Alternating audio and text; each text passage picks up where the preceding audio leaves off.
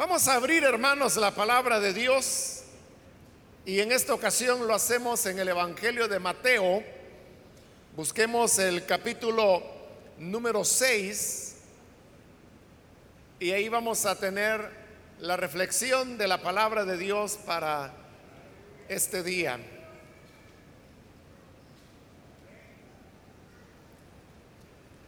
La palabra de Dios en el Evangelio de Mateo, capítulo número 6, los versículos 14 y 15 nos dicen, porque si perdonáis a los hombres sus ofensas, os perdonará también a vosotros vuestro Padre Celestial. Mas si no perdonáis a los hombres sus ofensas, tampoco vuestro Padre os perdonará vuestras ofensas. Amén. Hasta ahí dejamos la lectura. Pueden tomar sus asientos, por favor, hermanos.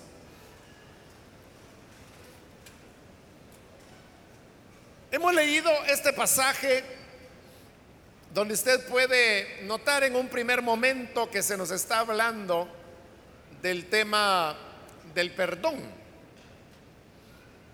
Y son palabras del Señor Jesús a través de las cuales Él enseñaba que de la misma manera como nosotros recibimos el perdón de Dios, nosotros también debemos perdonar a las personas que nos han ofendido. Porque los pecados que como seres humanos cometemos son ofensas que hacemos a Dios y que también necesitan ser perdonadas. Pero Dios ha provisto los mecanismos para que a través de su Hijo Jesucristo y su sacrificio en la cruz del Calvario, podamos nosotros obtener el perdón de pecados siempre que se lo solicitemos. Esa es una lección de perdón que Dios ha dado a todos nosotros y por eso es que el Señor la toma y la aplica a sus discípulos, diciéndoles que de la misma manera que Dios nos ha perdonado, nosotros debemos perdonar. Dice, si perdonáis a los hombres sus ofensas, os perdonará también a vosotros vuestro Padre Celestial. Mas si no perdonáis a los hombres sus ofensas, tampoco vuestro Padre os perdonará vuestras ofensas. El tema del perdón se convierte entonces en un asunto esencial dentro de la vida cristiana, ya que de la capacidad que nosotros tengamos de perdonar a los demás dependerá nuestra relación con Dios. Sin embargo, aunque este tema del perdón es muy conocido, la verdad es que pocas veces las personas saben exactamente en qué consiste el perdón, qué es lo que implica y cómo se otorga. La gente sabe que existe el tema del perdón, pero muchas veces no lo entienden. Y porque no lo entienden es que encuentran dificultades para poderlo otorgar. Por eso quiero mencionar, hermanos, algunas de las claves, por llamarlas de alguna manera, que nos permitirán entender el tema del perdón y consecuentemente el poder otorgarlo. En primer lugar, perdonar no consiste en minimizar la ofensa que se recibió. ¿Qué quiero decir con esto de minimizar? Esto ocurre porque, como dije hace un momento, los creyentes sabemos que Dios lo que espera es que nosotros perdonemos las ofensas que se nos han hecho. Y como digo, las personas entienden mal el perdón. Entonces, el creyente sabe que tiene que perdonar.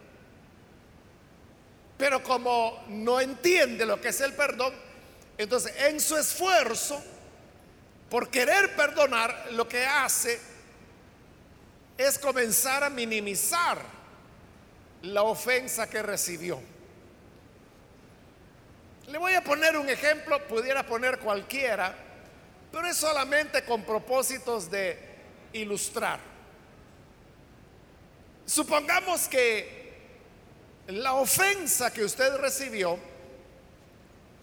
es que otra persona le robó algo, algo que a usted le costó mucho esfuerzo y mucho trabajo, y ese elemento que a usted le costó tanto obtenerlo, resulta que otro más vividor viene y en un minuto se lo arrebata, se lo robó. Entonces se siente ofendido por esa persona. Pero cuando viene usted a las escrituras se da cuenta que debe perdonar, en este caso, la ofensa que le han hecho. Entonces, en la dificultad que las personas tienen para perdonar, entonces lo que hacen es que comienzan a minimizar y comienzan a pensar, bueno, es verdad que él me robó, pero quizá él no sabía que esto me había costado tanto trabajo y tanto esfuerzo. Quizás él piensa que me lo habían regalado. Lo que usted está haciendo es minimizando el pecado que esa persona cometió. Pero luego puede continuar minimizando y diciendo, bueno, quizá él no lo hizo por un deseo de causarme daño, sino que quizá tenía alguna necesidad. ¿Quién sabe si tenía un hijo enfermo o una madre agonizante? Y en su desesperación por tener dinero para comprar los medicamentos, vino y me robó. ahí usted está minimizando. Porque está quitándole culpa a la persona. Y aún puede ir más allá. Y usted puede decir, bueno, robó, pero quizá la intención de él no era dañarme Quizá ni sabía que esto me pertenecía. Bueno, ahí usted está minimizando tanto que ya casi le quitó toda la culpa al ladrón. Ahora, ¿qué es el problema con minimizar? El problema es que usted va reduciendo la responsabilidad y el daño y la culpa de la persona a un punto tal que cuando usted viene a perdonar, lo que está perdonando es una cosa muy pequeña. Porque usted mismo la minimizó. Pero la minimizó a propósito. Buscando que a usted le resulte más fácil perdonar. Entonces, le es más fácil perdonar un error que bajo ciertas presiones una persona cometió que perdonar un robo descarado que le hayan hecho. De cuando usted lo minimiza, le resulta más fácil perdonar. Pero al mismo tiempo que está minimizando, la gran falta que esta persona cometió, usted la ha reducido a algo muy pequeño. lo que usted está perdonando es eso pequeño. Pero cuando perdona, ese elemento que usted lo redujo tanto, queda una gran área de su vida que fue dañada, que fue lastimada y que siempre le estará haciendo daño porque usted no la está perdonando porque ha minimizado, así como minimizó el problema, está minimizando el perdón. Entonces resulta que usted no está dando un perdón, sino que está dando un perdoncito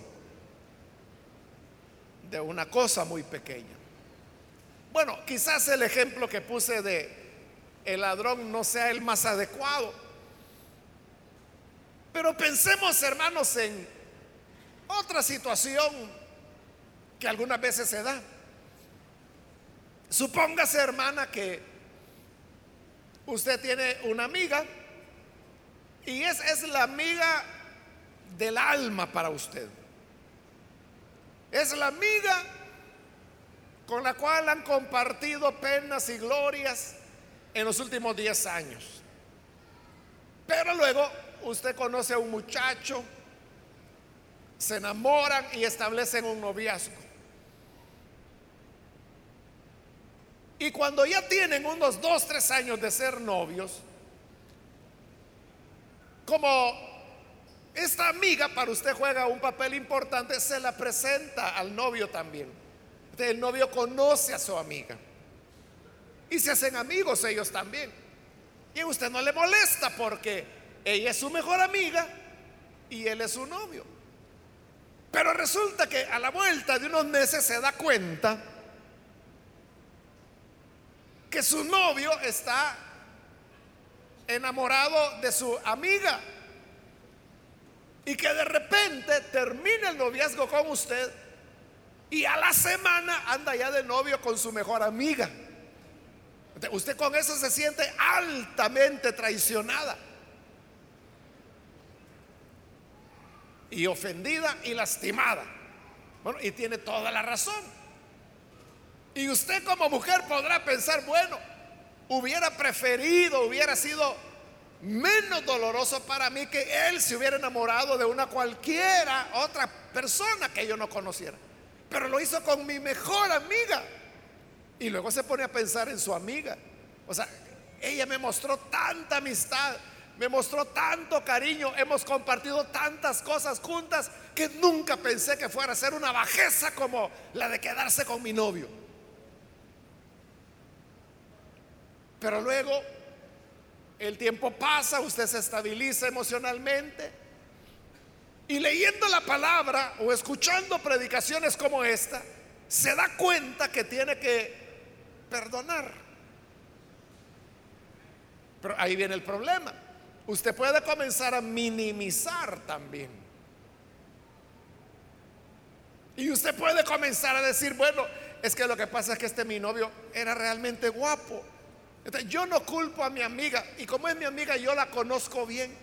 Entonces sé que él era exactamente el tipo de novio que mi amiga buscaba. Entonces, bueno, cosas de la vida. De esa manera se conocieron, se enamoraron, pero yo lo comprendo. Ahí está minimizando el problema. Y puede ir más allá y decir, es que con mi novio nos llevábamos bien. Pero también es cierto que a veces teníamos ciertas diferencias y discutíamos. Entonces quizás yo no lo merecía a él y en cambio mi amiga que tiene un carácter más suave, le va a dar una relación mejor que la que yo le pude dar. Continúa minimizando. O sea, el problema ya no es la bajeza de la conducta de su amiga, sino que ahora usted está atribuyéndolo a otras causas, está minimizando. Y pudiera minimizar todavía más. Y llegar incluso a pensar, bueno, es que yo tuve la culpa. Porque yo fui quien le presenté a mi amiga. Nunca debí habérsela presentado.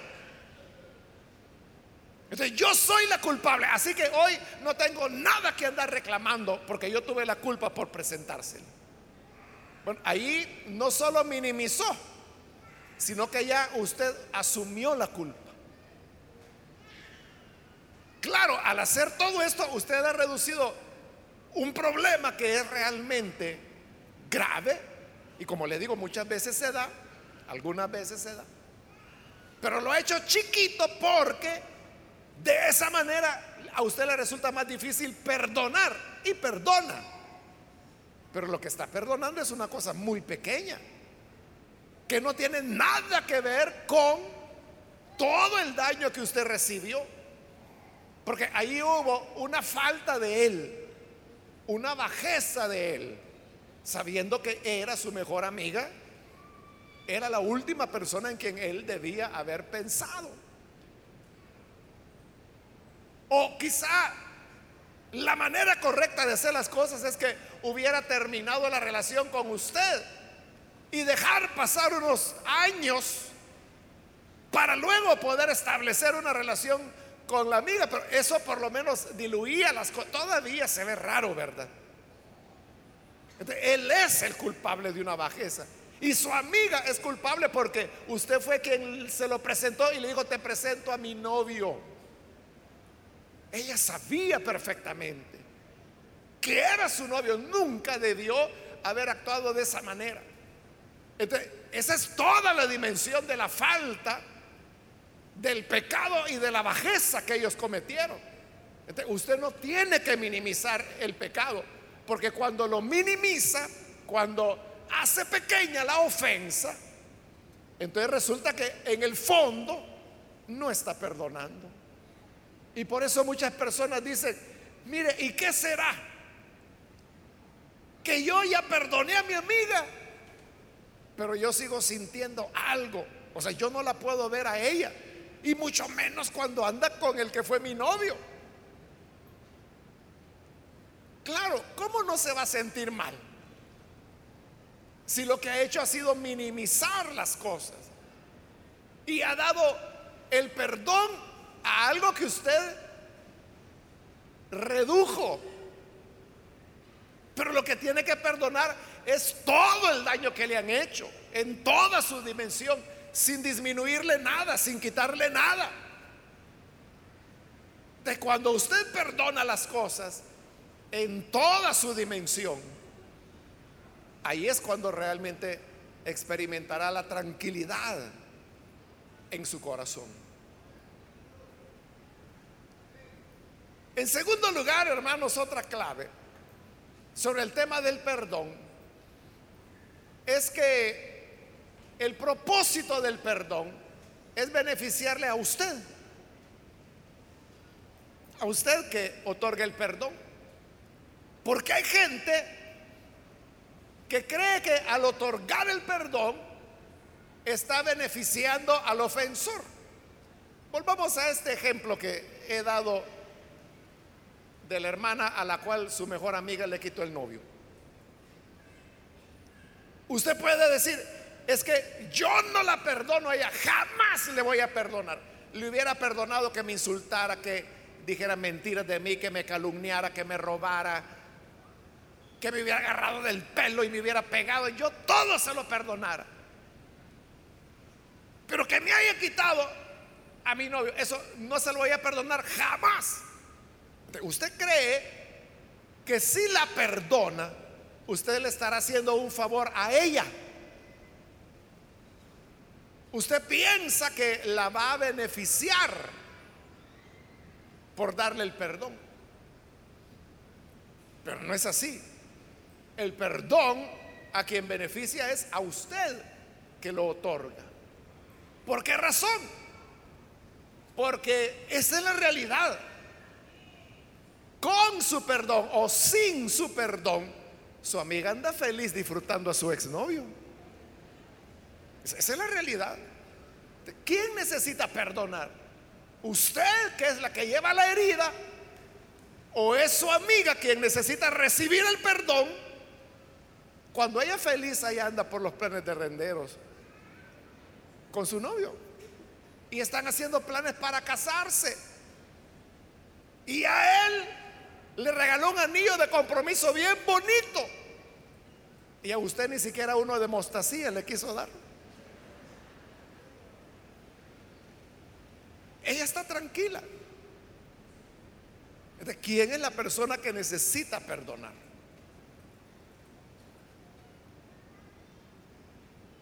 Es usted. Le beneficia a usted. Usted es quien tendrá la, la tranquilidad. Hermano, yo lo he dicho en otras ocasiones, pero lo vuelvo a repetir y es que en varias ocasiones, no sabría decirle cuántas porque no las voy contando, pero en varias ocasiones, yo le diría más, más de unas 20 veces, han venido hermanos o hermanas, pero sobre todo son hombres, hermanos, que vienen y me dicen, mire hermano, yo vengo porque le quiero pedir perdón, me dicen. Y yo me sorprendo. ¿Y perdón de qué le digo? Es que mire, a veces me dice, es que usted no me caía bien o usted me caía mal. O a veces me dice, es que mire, yo he andado hablando en mal de usted. Así que por favor, perdóneme. Y yo siempre le digo, mire, yo no tengo nada que perdonarle si yo ni sabía. Y es la verdad. Yo ni sabía que le cayera mal. Ni enterado estoy de que usted hubiera andado hablando en mal de mí.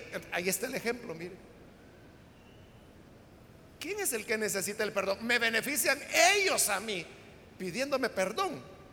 O sea, si yo ni sabía ni enterado estaba de eso. Le beneficia a ellos. Ellos son los que están en un conflicto consigo mismos, con Dios, saben que lo que sienten está mal. O quizás ya se dieron cuenta que las razones para su rechazo, su desprecio, eran falsas. Entonces, bueno, cometió un error. Ellos son los que no tienen paz. Por eso es que, vienen. No, pero a veces, no hermano, pero yo sí, de verdad quiero pedirle perdón. Y yo le digo, de verdad le estoy diciendo que no tengo nada que perdonarle, no tenga pena, le digo. Si yo ni sabía. Y como le digo, la mayoría son hombres, los abrazo y le digo, no tenga pena, hermano. Entonces, vea, yo ahí feliz ando ahí, predicando el Evangelio, atendiendo a los hermanos, haciendo la obra de Dios. ¿Y quién es el que se está ahogando? Ellos. Ellos son los que están todo el día con, un puñal en la mano, hiriéndose ellos solos. Esa es la realidad. Perdonar es para tu bien. Te beneficia a ti, no a la otra persona. Es que usted puede decir, es que esa vileza que me hizo, jamás se la voy a perdonar. Ah, y con eso lo vas a castigar negándole el perdón, con eso le vas a castigar. Si él o ella está muy bien sin su perdón, esa persona no tiene problemas. En el ejemplo que le digo, no si ella feliz anda con el novio de su amiga. Feliz está porque dicen que se van a casar, ya le dijo que la va a llevar a Acapulco de vacaciones, de luna de miel. Ella feliz está. Usted que tiene el puñal y que se lo saca y se lo vuelve a meter por la mañana, como a las 10 de la mañana, se lo vuelve a sacar, se lo vuelve a meter. Y ahí está, día tras día, semana tras semana, mes tras mes, año tras año es a ti a quien te beneficia el perdón. No le estás haciendo un favor al ofensor. Eres tú quien encontrará la paz. Y no solo la paz, sino que una correcta relación con Dios. Porque Él dijo, si no perdonan a los hombres sus ofensas, Dios no perdonará sus ofensas a ustedes. A nosotros nos beneficia.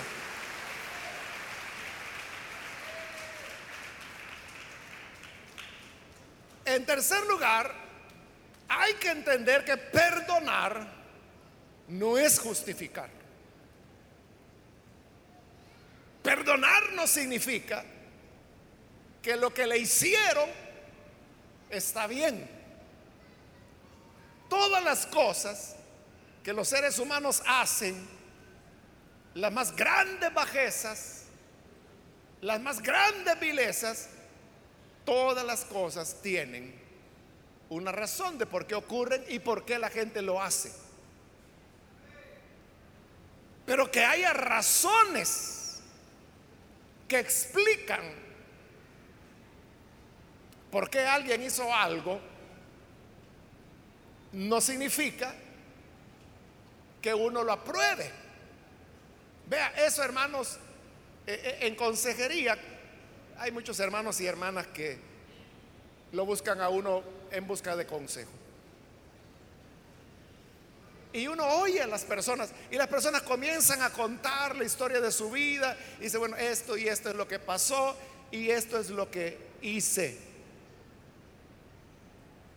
Y muchas veces, ahí sí que son cientos o miles de veces.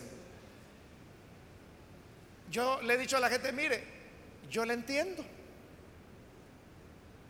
Yo entiendo lo que hizo.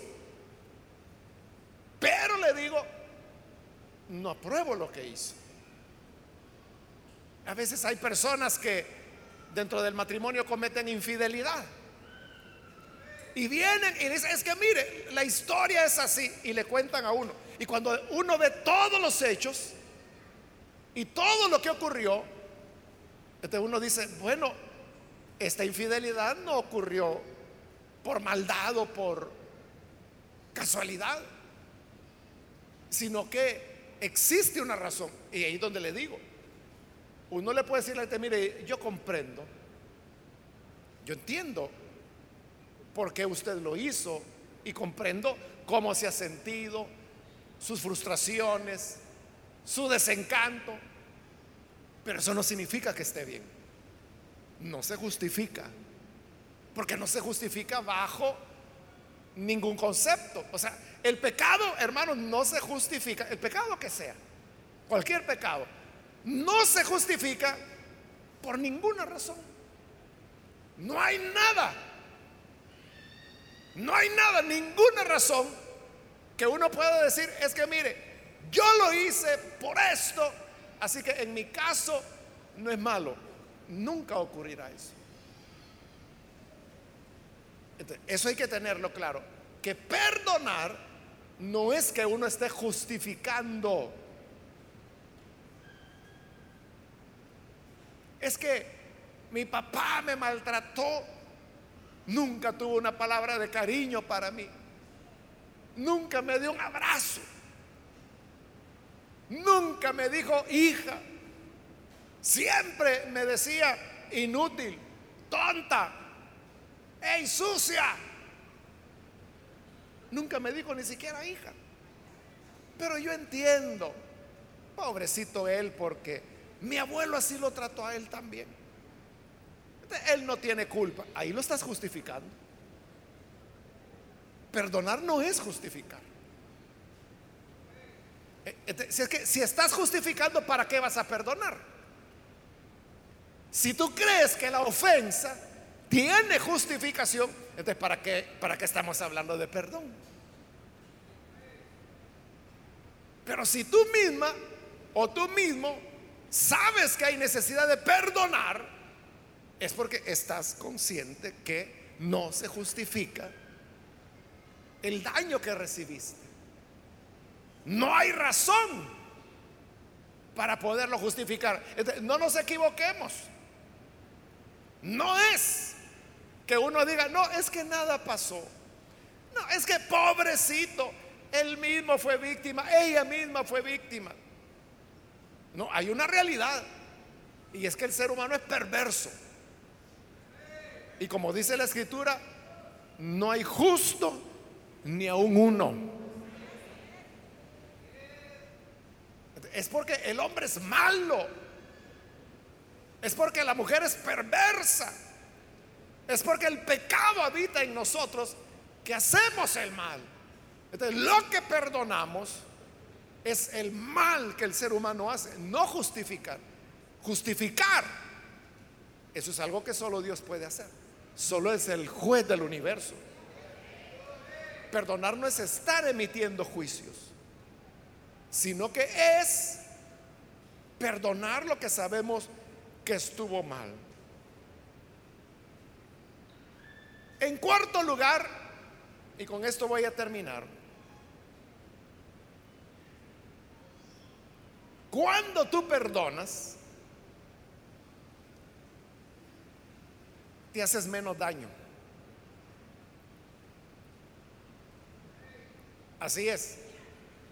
La persona que no perdona está repitiendo el daño todo el tiempo.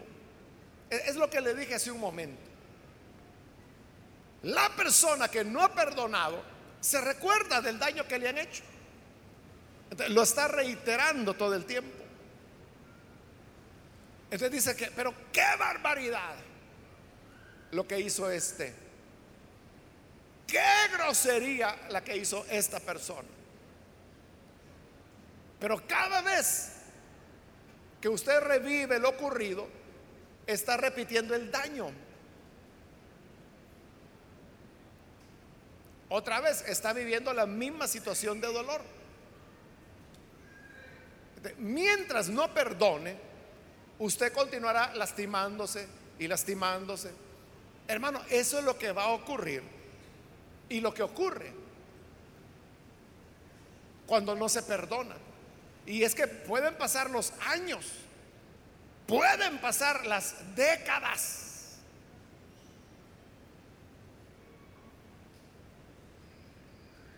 Y si no se perdona, esta persona que fue lastimada sigue siendo lastimada cada día. Y es porque, por eso es que esa gente dice, es que mire, yo recuerdo el daño que me hizo como que si fue hoy.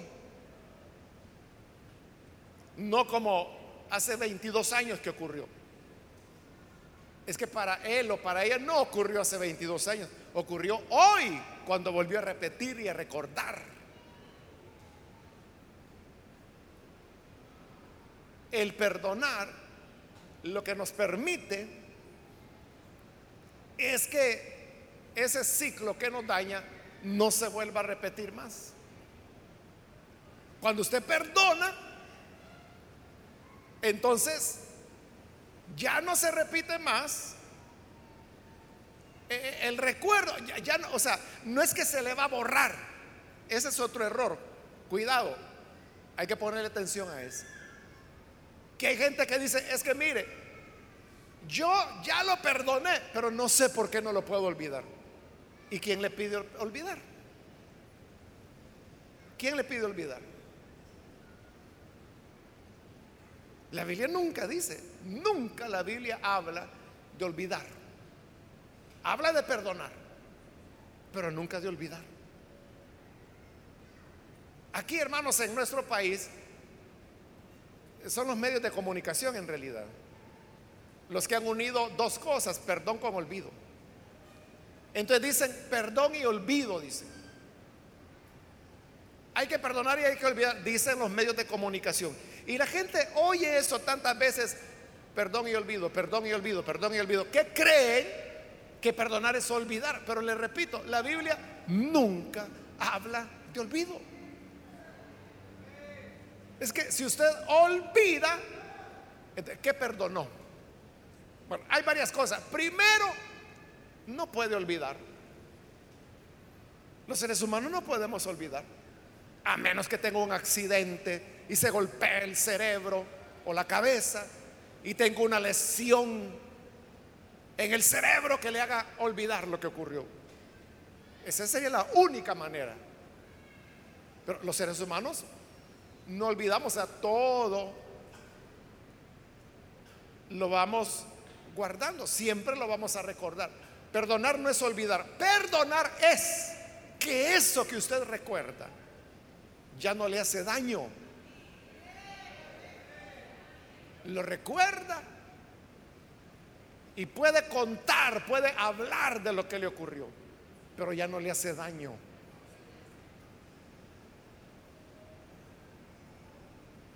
Por eso, hermanos, es de que las víctimas de abuso sexual, cuando ese abuso lo vivieron en su infancia, y reciben ayuda y logran superarlo, pueden hablar normalmente y en público de lo que les ocurrió. Mientras la persona no ha recibido ayuda, se niega a hablar. Y jamás lo va a hacer en público. Jamás. Dirá, esto me ocurrió a mí. O yo fui abusado, yo fui abusada. Nunca lo va a decir.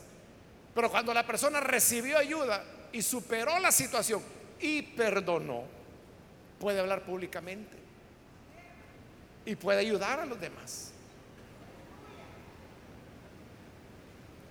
Yo conozco personas que tienen ministerios de ayuda a personas que han sido abusadas, porque ellos mismos o ellas mismas fueron abusados o abusadas, y todo el tiempo están hablando del tema, porque ese es su ministerio, y todo el tiempo están diciendo, a mí me abusaron.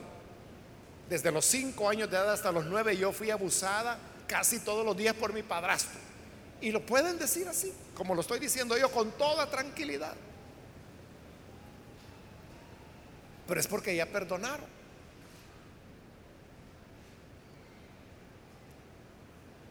El que perdona ya no está repitiendo la herida todo el tiempo. Bien, aquí hermanos solamente he mencionado unas cuatro claves, pero hay muchas más. Pero vamos a dejarlo hasta acá. Y quiera Dios que con estos puntos que hemos mencionado usted pueda tener una idea más clara de lo que es el perdón y pueda así disfrutar de la liberación y de la paz que el otorgar el perdón le trae a usted. Y no importa cómo la otra persona reaccione.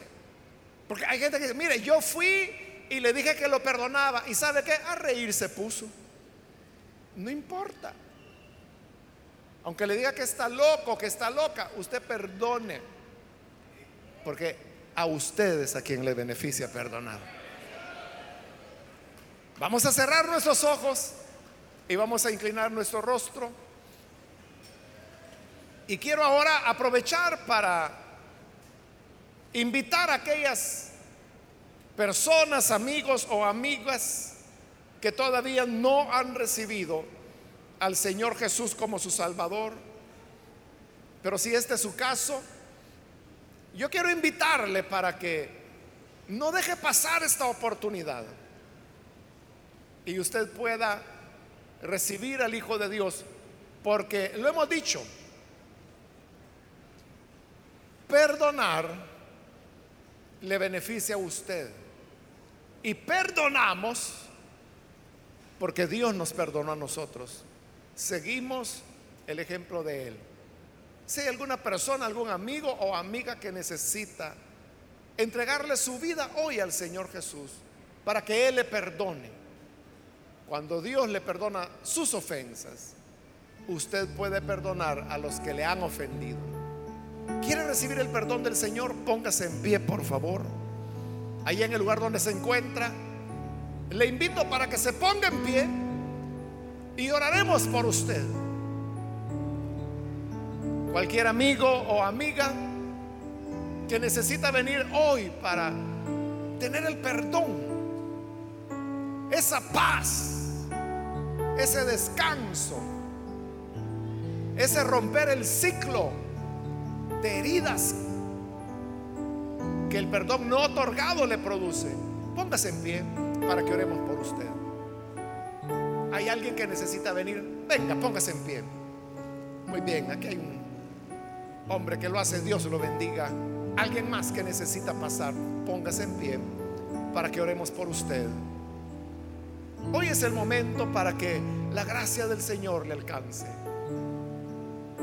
¿Hay alguien más que necesita pasar? Póngase en pie.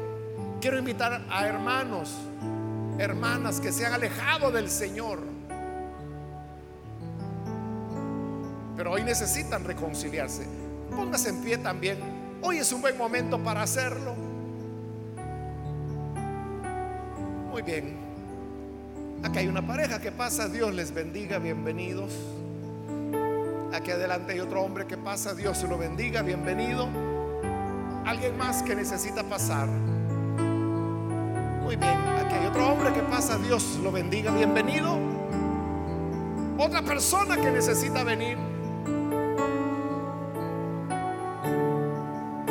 Si aprendiésemos a perdonar muchos de los asesinatos, crímenes que se dan en el país, no ocurrirían. No ocurrirían si aprendiéramos la paz que trae el perdonar. ¿Alguien más? Venga en este momento. Póngase en pie y súmese a las personas que ya están acá al frente.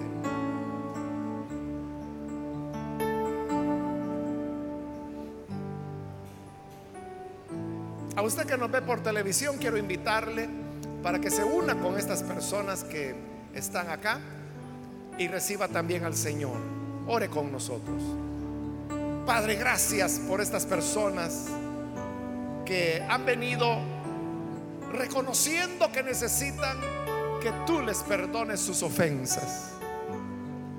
Te pedimos por ellos, también aquellos que a través de televisión, radio, internet, en este momento se están uniendo con nosotros en oración. Padre, alcánzales, perdónales, dales vida nueva, de tal manera que puedan, Señor, ser alcanzados, transformados. Que tu gracia, Señor, haga de ellos nuevos hombres, nuevas mujeres. Les ponemos en tus manos y te pedimos, Padre, que tu gracia pueda otorgarles ese perdón. Porque siendo nosotros perdonados, podremos otorgar perdón a los demás. Y sabemos que de esta manera tendremos plena comunión contigo. Por Jesús nuestro Señor lo pedimos. Amén. Amén. Damos la bienvenida a estas personas